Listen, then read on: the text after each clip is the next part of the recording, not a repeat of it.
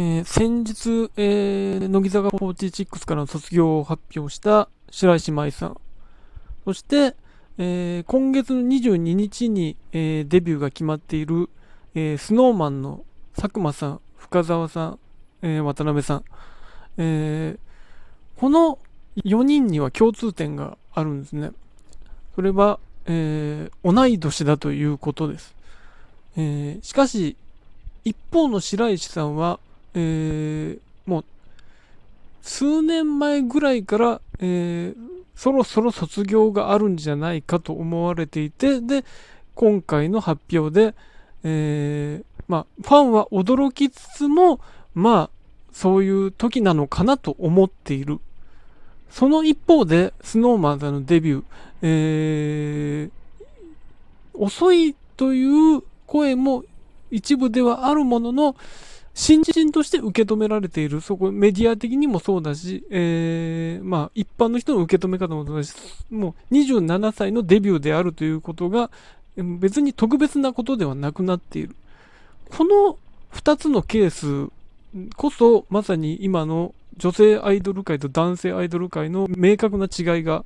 現れているような気がします。えー、つまりこの20代後半という年齢において、女性アイドルはそろそろこう別の道へという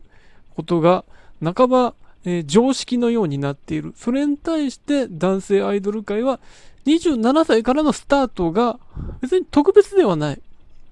ということになって、ここからアイドルを始めるということが、えー、不思議はないという状況に今なっているんですけど、よく考えたらこれ、この2つがこんなに、えー、意識的に差があるのはおかしいと思うんです。同じアイドルという職業であり、存在であるで、ならば、えー、女性アイドルも、えー、別に27歳でまだまだアイドルを続けたっていいしっていう考え方にならないのが僕は不思議なんですね。じゃあ、それは、えー、ジャニーズというものがそういうものだから当たり前じゃんって思う人もいるかもしれないんですけど、そもそもジャニーズも、かつた、この年齢によるボーダーラインというものが存在しました。えー、例を挙げるのであれば、光源氏さんの場合は、えー、光 GENJIさんが、まあ、光 GENJIから光 GENJI SUPER 5になって、えー、その活動を終えた時に最年長であった内海さんが27歳です。ちょうど今のスノーマンの、まあ、3人と同じ世代です。当時はそれが当たり前だった。そのぐらいの年齢で男性アイドルというものも役目を終えるものだと思われていた。それは一般的には不思議ではなかったんですね。光源氏の解散。確かに悲しんでいる人もいたけれども、まあアイドルはここで卒業だよねと思われていたわけです。それが普通だったわけですね。それがいつからか、いつからその、そうではなくなって、えー、ジャニーズ事務所のアイドルの人が大人になっても続けられるということになったのは、やはり、あのー、 SMAPさんの役割が大きいと思うんですね。まあ、当然少年隊の皆さんも解散はせずに続けていましたが、まあ、半ばソロになっていった、その当時は。しかし、 SMAPさんが SMAPさんも当時、あのー、あったと思うんです。解散なのではないかという時期もあった。それは、その、脈々と続くその年齢の壁というものがまだ、えー、存在していた頃。しかし、 SMAPさんはテレビで活躍し続けるによって、えー、それを跳ね返し、さらには木村さんが革命を起こし、えー、まあ、中井さんが、この、従来のアイドルの枠を超えた活躍を、えー、バラエティ界で見せたりすることによって、その、えー、壁をぶち破った。それによって後輩グループも続き、えー、今に至るわけですね。つまり、もし SMAP さんがあそこでいなければ、今も男性アイドル界は、まあ、ジャニーズを含め、まあ、他のアイドルの方々もそうですけど、まだまだ年齢の壁があった可能性ある。あります。そうなると、多分今のバラエティとかも成り立ってないですよね。その、ジャニーズの人たちが、その、25歳とか30歳でグループがなくなるのであれば番組って任せられないですから、つまり、あの、その革命が起きていたので、ジャニーズ事務所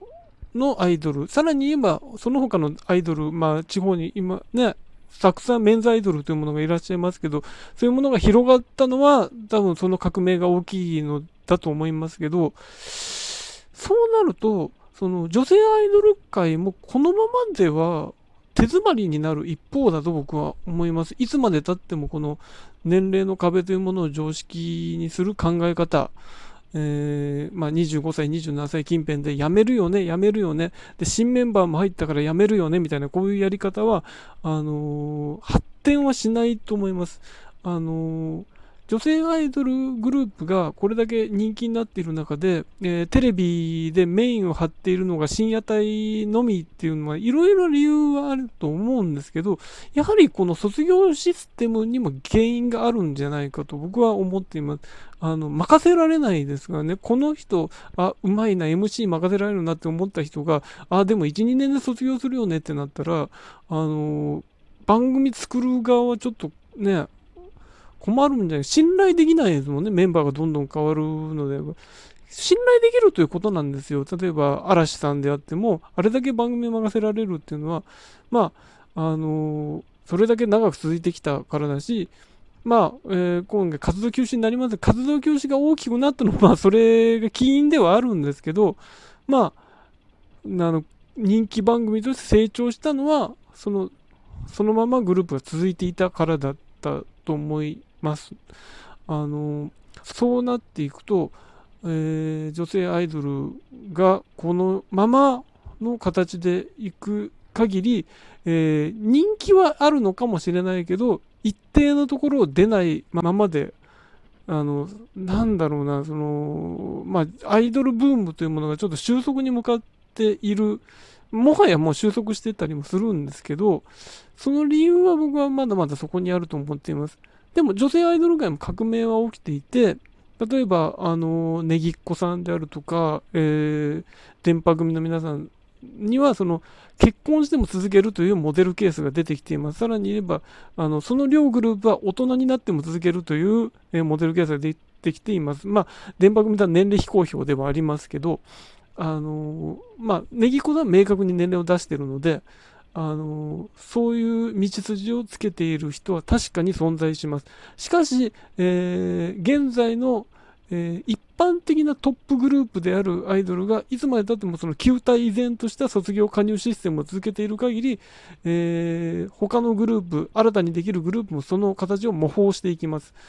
で、それによってファンも、えー、そのシステムの中のアイドルを好きになったファンが育っていきますから、あのそれはなんとなくその常識が変わらない。だからそのファンからのいつ辞めるのみたいな何かしらの圧力めいたものが、えー、生じている。で、えー、本当はもっと続けたいのに辞めるっていう人結構いるんですよね。